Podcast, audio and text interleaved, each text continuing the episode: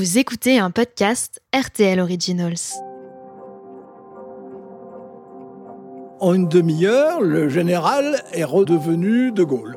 Il a compris euh, que la situation n'était pas bloquée contre lui et donc qu'il conservait son pouvoir.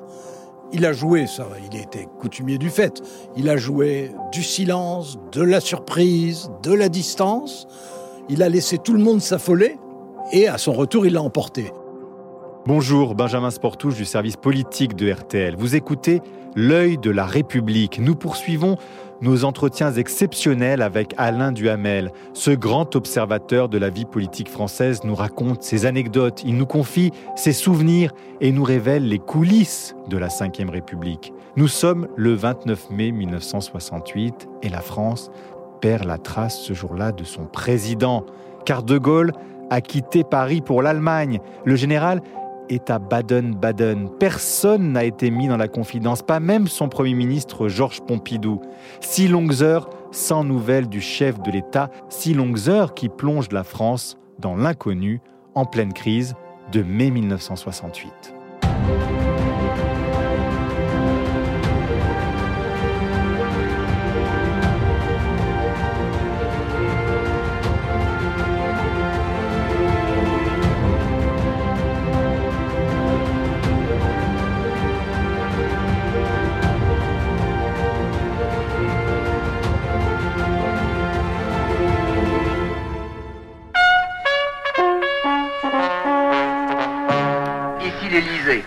À 11h24, en effet, j'avais vu partir, sortir la grille du code de l'Élysée, deux voitures.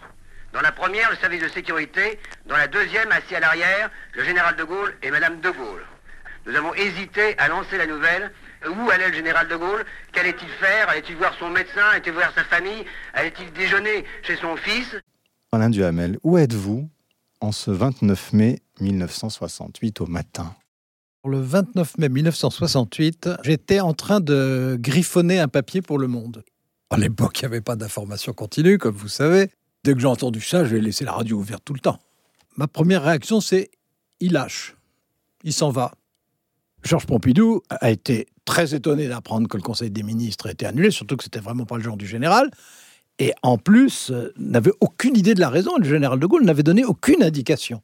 Georges Pompidou a demandé à parler au général de Gaulle et le général de Gaulle l'a appelé. Mais vous savez qu'aujourd'hui, s'appeler, utiliser un smartphone ou n'importe quoi, je veux dire, tout le monde le fait 20 fois par jour.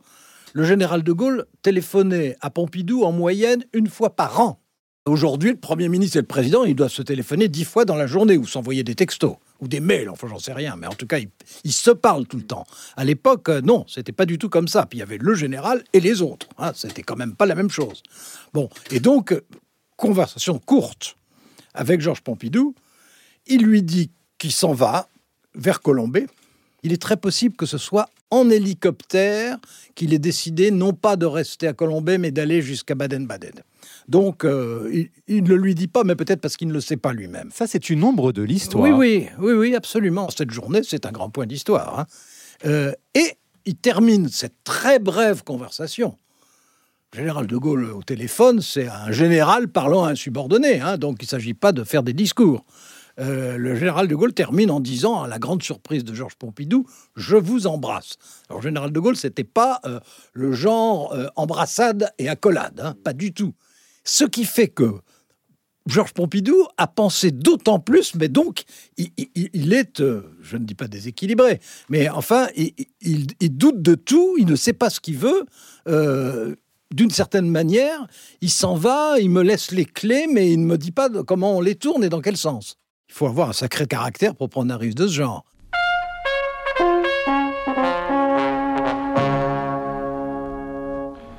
Le général de Gaulle va s'accorder 24 heures de réflexion dans le silence de Colombey les deux églises. C'est le signe qu'il se prépare certainement quelque chose d'important et d'historique. Quoi au juste, c'est difficile à dire, mais après la matinée folle que nous venons de vivre, je pense que si vous ouvrez votre transistor en ce moment, il y a évidemment de quoi sursauter.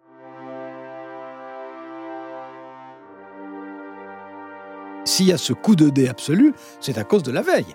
C'est parce que la veille, les accords de Grenelle ont été refusés par la base. En fait, la CGT pour les accords. D'ailleurs, elle les avait signés. Mais c'est sa propre base qui l'a refusé. Et beaucoup de gaullistes, et en particulier le général sans doute, enfin très probablement, ont pensé que la CGT jouait double jeu. Donc, disons, grand point d'interrogation social. Et puis le soir avec Charletti, et puis il y avait eu euh, François Mitterrand aussi, hein, qui euh, donc était à l'époque le président de la fédération, c'est-à-dire en gros autour du Parti socialiste. Bon, François Mitterrand qui s'était avancé. Autrement dit, il y avait toute une série de signaux qui donnaient l'impression, enfin c'était plus qu'une impression, une très forte probabilité que le général de Gaulle n'avait plus les cartes en main, que ça n'était plus lui qui était le maître de la situation. Et moi, je suis persuadé que c'est pour ça qu'il a décidé de s'en aller pour euh, prendre le temps de la réflexion, c'est beaucoup dire. C'est un nouveau flash spécial. Il s'agit cette fois-ci euh, du général de Gaulle. L'information qui nous est parvenue et qu'on est en train de vérifier, et nous sommes en train d'enquêter aussi là-dessus, est la suivante. Le général de Gaulle n'est pas à Colombey les deux églises. On ignore donc toujours vers quelle destination le président de la République est parti ce matin, puisqu'il est avéré de toute façon euh, qu'il a quitté effectivement l'Élysée ce matin en voiture à bord de sa DS il a renoncé à s'arrêter à Colombey et il a décidé d'aller à Baden-Baden, au quartier général des forces françaises d'occupation en Allemagne, parce qu'à l'époque, il y avait des forces françaises d'occupation en Allemagne il a eu une conversation qui a été déterminante avec le général Massu, qui était un gaulliste hyper fidèle, un gaulliste de toujours, qui avait été très, avait un rôle euh, pendant la Seconde Guerre mondiale, puis qui ensuite, été, pendant la guerre d'Algérie, joué un rôle considérable, mais qui était un gaulliste, un gaulliste pas commode, euh, même un gaulliste d'humeur difficile, mais un soldat connu, contesté à cause de la guerre d'Algérie, euh, mais qui comptait et qui était le commandant en chef. Et il y avait deux commandants de région euh, qui ont également été consultés. Et ce que voulait savoir le général de Gaulle, c'était est-ce que si je donne des ordres, l'armée sera disciplinée? Et la réponse a été mais bien entendu, elle le sera. Je ne sais pas du tout si ça aurait été vrai. Il ne faut pas oublier que c'était quand même la conscription déjà. Donc il y avait des militaires professionnels, mais il y avait surtout des conscrits. Bon, et on ne sait pas ce qui serait passé, mais il n'empêche que c'est ce qu'on lui a dit. Et euh, ça a euh, ranimé sa flamme, si j'ose dire.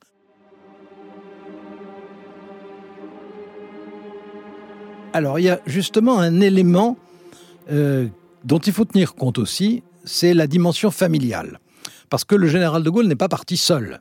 Il est parti avec sa femme, laquelle avait été euh, extrêmement, pas troublée, mais à la fois choquée et, et terriblement surpris et déçue, parce qu'elle s'était fait invectiver. Elle était en voiture, elle s'était fait invectiver par le conducteur d'une voiture venant en sens inverse. Jamais personne ne l'avait invectivée. C'est aujourd'hui, euh, elle se ferait insulter euh, mille fois par jour, bien entendu. Mais à l'époque, non, c'était ça n'était pas imaginable même. Et ça l'avait. Euh, elle s'était dit, mais on, on, ne nous aime plus. Enfin, on ne veut plus de nous. Et elle, de toute façon, était pour que son mari se retire, mais il était même pour qu'il ne se représente pas en 65. Elle en avait par-dessus la tête. Vous savez, c'est bien gentil d'être l'épouse d'un héros, mais c'est assez fatigant. Hein Or, ça avait commencé quand même euh, dès 40, hein, et on était en 68. Donc, elle, elle, elle avait envie que le général de Gaulle vienne écrire la suite de ses mémoires à la boisserie. Bon, le général, immédiatement, à partir du moment où il quittait Paris, sa femme partait avec lui. Quand ils sont arrivés à Baden-Baden, lui a eu cette conversation historique avec le général Massu, mais sa femme Yvonne de Gaulle a eu, elle, une conversation avec Madame Massu, Suzanne Massu. Et euh, à ce moment-là, effectivement, elle était venue avec des bagages qui n'étaient pas les bagages qu'elle prenait quand elle allait à Colombey, parce que quand elle allait à Colombey, elle allait de chez elle à chez elle, donc elle avait une petite mallette. Là, il y avait des vrais bagages pour elle. Il y avait les bagages de son fils, sa belle-fille et ses petits-enfants.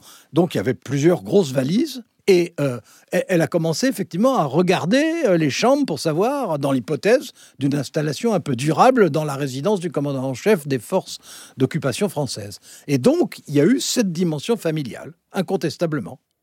En réalité, il est parti, il l'a reconnu lui-même à la télévision euh, plus tard euh, en répondant à Michel Droit, euh, il est parti dans le désarroi. Il, voyait bien que la France lui échappait, que ce qui se passait ne correspondait pas du tout à sa façon de voir les choses et de comprendre les gens.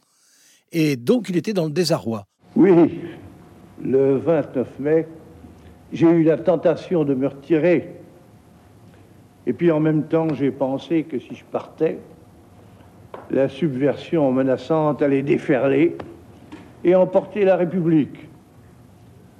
Alors, une fois de plus, je me suis résolu.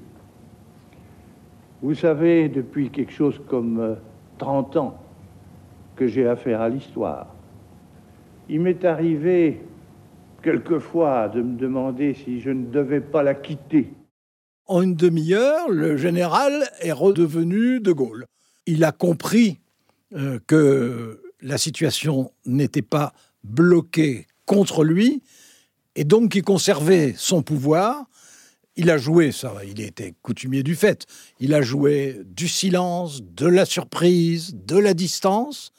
Il a laissé tout le monde s'affoler, et à son retour, il l'a emporté. Mais, mais ce qui est frappant, c'est qu'il prend l'hélicoptère dans un sens, dans le désarroi, et qu'il en revient bien décidé à tout reprendre en main, et qu'entre-temps, il y a eu extraordinairement peu de temps qui s'est écoulé.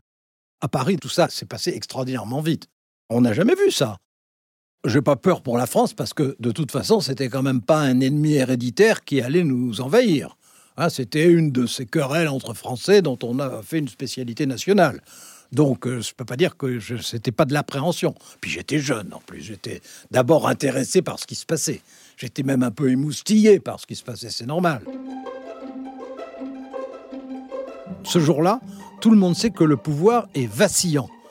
Et beaucoup pensent, y compris chez les gaullistes, que le pouvoir est à prendre. Bon, les uns pensent Pompidou, les autres pensent la gauche mais beaucoup le pensent. Aussi bien François Mitterrand que Pierre Mendès France pensent que le pouvoir est tout près de leurs mains. Première question. Qui formera le gouvernement provisoire? S'il le faut, j'assumerai cette responsabilité. Mais il en est d'autres qui peuvent y prétendre au même titre. Et je pense d'abord à M. Pierre Mendès France. Et qui sera président de la République? Souverainement et librement, le suffrage universel le dira. Mais d'ores et déjà, pour votre information, je vous annonce, je suis candidat. Ce ne sont pas deux alliés, Pierre Mendès France et François Mitterrand. En réalité, euh, François Mitterrand veut se servir de Pierre Mendès France et de son prestige pour une sorte de caution morale à euh, une initiative politique. Et Pierre Mendès France, lui, euh, accepte d'envisager l'hypothèse de former un gouvernement républicain, probablement en pensant que s'il était là au départ, des règles de droit seraient respectées, et forcément il imaginait qu'il aurait un rôle important à jouer. Je crois que c'est la seule fois sous la Ve République où il a espéré, ou en tout cas pensé à ça. certains qui disent Et donc c'est l'heure de la gauche, enfin, c'était la première fois sous la Ve République, et d'autres qui disent C'est l'heure de Georges Pompidou. Ah, ça n'était pas les mêmes. En fait, celui qui a tenu pendant toute cette période, c'est Georges Pompidou.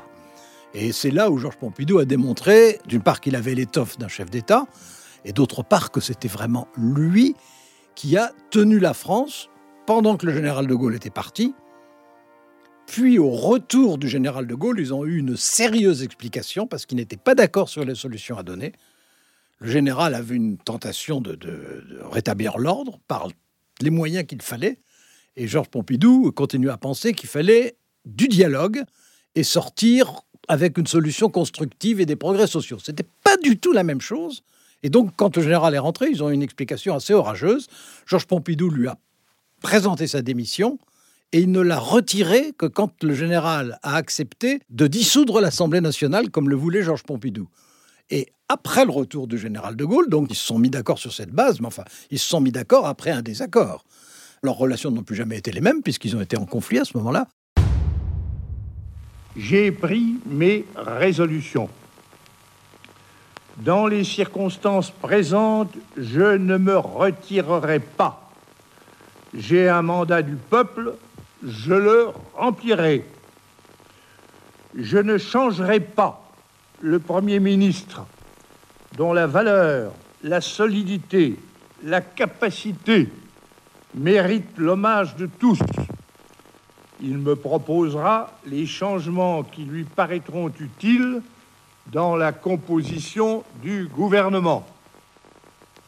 Je dissous aujourd'hui l'Assemblée nationale. Le général de Gaulle, avec son intervention à la radio, a complètement euh, repris la main. Il ne l'a pas fait à la télévision parce qu'il pouvait craindre que, au moment où il intervenait brusquement, il y ait des coupures, etc. À cette époque-là, c'était parfaitement imaginable. Hein. Pas, on n'était pas du tout dans un roman policier là. C'était tout à fait possible. En revanche, il n'y avait pas du tout les mêmes problèmes avec la radio. En plus, la radio, ça, évidemment, ça faisait écho à la période de la guerre. Ça faisait écho à Londres, ça faisait écho à Alger, et puis ça faisait écho à, des prises de position célèbres du général. Donc, euh, c'était en réalité une façon de dramatiser sur le fond en ayant l'air de banaliser dans la forme. Hein, la radio, c'était moins théâtral que la télévision, mais en fait, c'était plus tragique. Le général de Gaulle était revenu le général de Gaulle. Donc, euh, euh, il avait retrouvé la magie du verbe. La France, en effet, est menacée de dictature. On veut la contraindre à se résigner à un pouvoir qui s'imposerait dans le désespoir national. Eh bien non, la République n'abdiquera pas. Le peuple se ressaisira.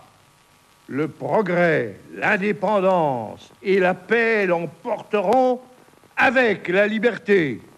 Vive la République, vive la France. Quand Charles de Gaulle a terminé son allocution, je me dis, il a gagné. Il a gagné, et en clair, on s'est tous trompés hier. On croyait qu'il partait pour ne pas revenir, et en fait, il partait pour mieux revenir. Donc, euh, faut dire les choses comme elles sont, on, a complètement changé d'avis. Je pense que le lundi, on était euh, en pleine tornade, que le mardi, on était en plein orage, que le mercredi, euh, la foudre tombait heure par heure, et que le jeudi, il y avait un ciel bleu. Je pense que le général de Gaulle est parti à Colombey, puis à Baden-Baden, doutant de son pouvoir et de lui-même, qui s'est ressaisi dès Baden-Baden et qu'il a ensuite admirablement mis en scène, mais il a mis en scène une improvisation. Il a transformé une déroute en triomphe. Dire, c'est presque magique en politique, et tout ça en 24 heures. Vous vous rendez compte de ce que ça veut dire? On vient de traverser un mois de psychodrame français sans précédent depuis les guerres ou les libérations. Bon, sans précédent, dans une période civique normale. Et euh, le général de Gaulle part battu et revient vainqueur. On dirait un drame de Victor Hugo. La droite, le parti de l'ordre, les gaullistes, en fait, c'était Georges Pompidou, leur homme pendant la crise de mai 68. Mais la sortie de crise, c'est le général. Et il y a donc ce compromis qu'on ignore avec Georges Pompidou. Il accepte de rester. Et à partir de ce moment-là, euh, on sait qu'il y aura la dissolution. Et euh, là, pour le coup, on peut anticiper la victoire du général de Gaulle. Le défilé sur les Champs-Élysées, immédiat, hein, immédiat, savamment organisé, très spectaculaire. C'est le peuple retrouvant son chef. C'était à, voir. Je suis allé regarder, évidemment. Euh, bah oui, heureusement que je suis allé regarder. C'était une, une foule immense c'était aussi une revanche. Parce que beaucoup de gens avaient eu peur pendant cette période. Ils ont eu peur du mouvement social. C'est le plus gros mouvement social qu'on ait connu. Il a été plus important que 1936. Hein. Euh, c'était l'ensemble de l'économie française. Et donc, beaucoup de gens ont eu peur. Et donc, euh, dans le défilé, il y avait euh, le soulagement de retrouver le général de Gaulle. Et puis, il y avait la peur qu'on exorcisait. Et ils se sont dit à ce moment-là, le nombre, c'est nous. Et d'ailleurs, c'est exactement ce qui s'est passé aux élections législatives de juin, qui ont été un raz-de-marée gaulliste. Moi, mon sentiment était que les gaullistes avaient gagné, mais que l'épopée du général de Gaulle était finie. C'était tout à fait mon sentiment. J'avais tout à fait conscience du fait que euh, le général de Gaulle avait gagné politiquement après ce formidable coup de dé dont on vient de parler, mais que la société française venait de se métamorphoser et que on entrait dans une autre phase de la société française qui était la fin de la suprématie de l'autorité et le début de l'affirmation euh, de l'individualisme et que ça c'était la fin du gaullisme gaullien. Aujourd'hui, le général de Gaulle n'aurait pas pu remuer une paupière sans que la France soit alertée. C'est l'évidence. À l'époque, on était dans une période où euh, euh, le, le, silence et le secret étaient imaginables, et aujourd'hui, on est dans une période de transparence tyrannique.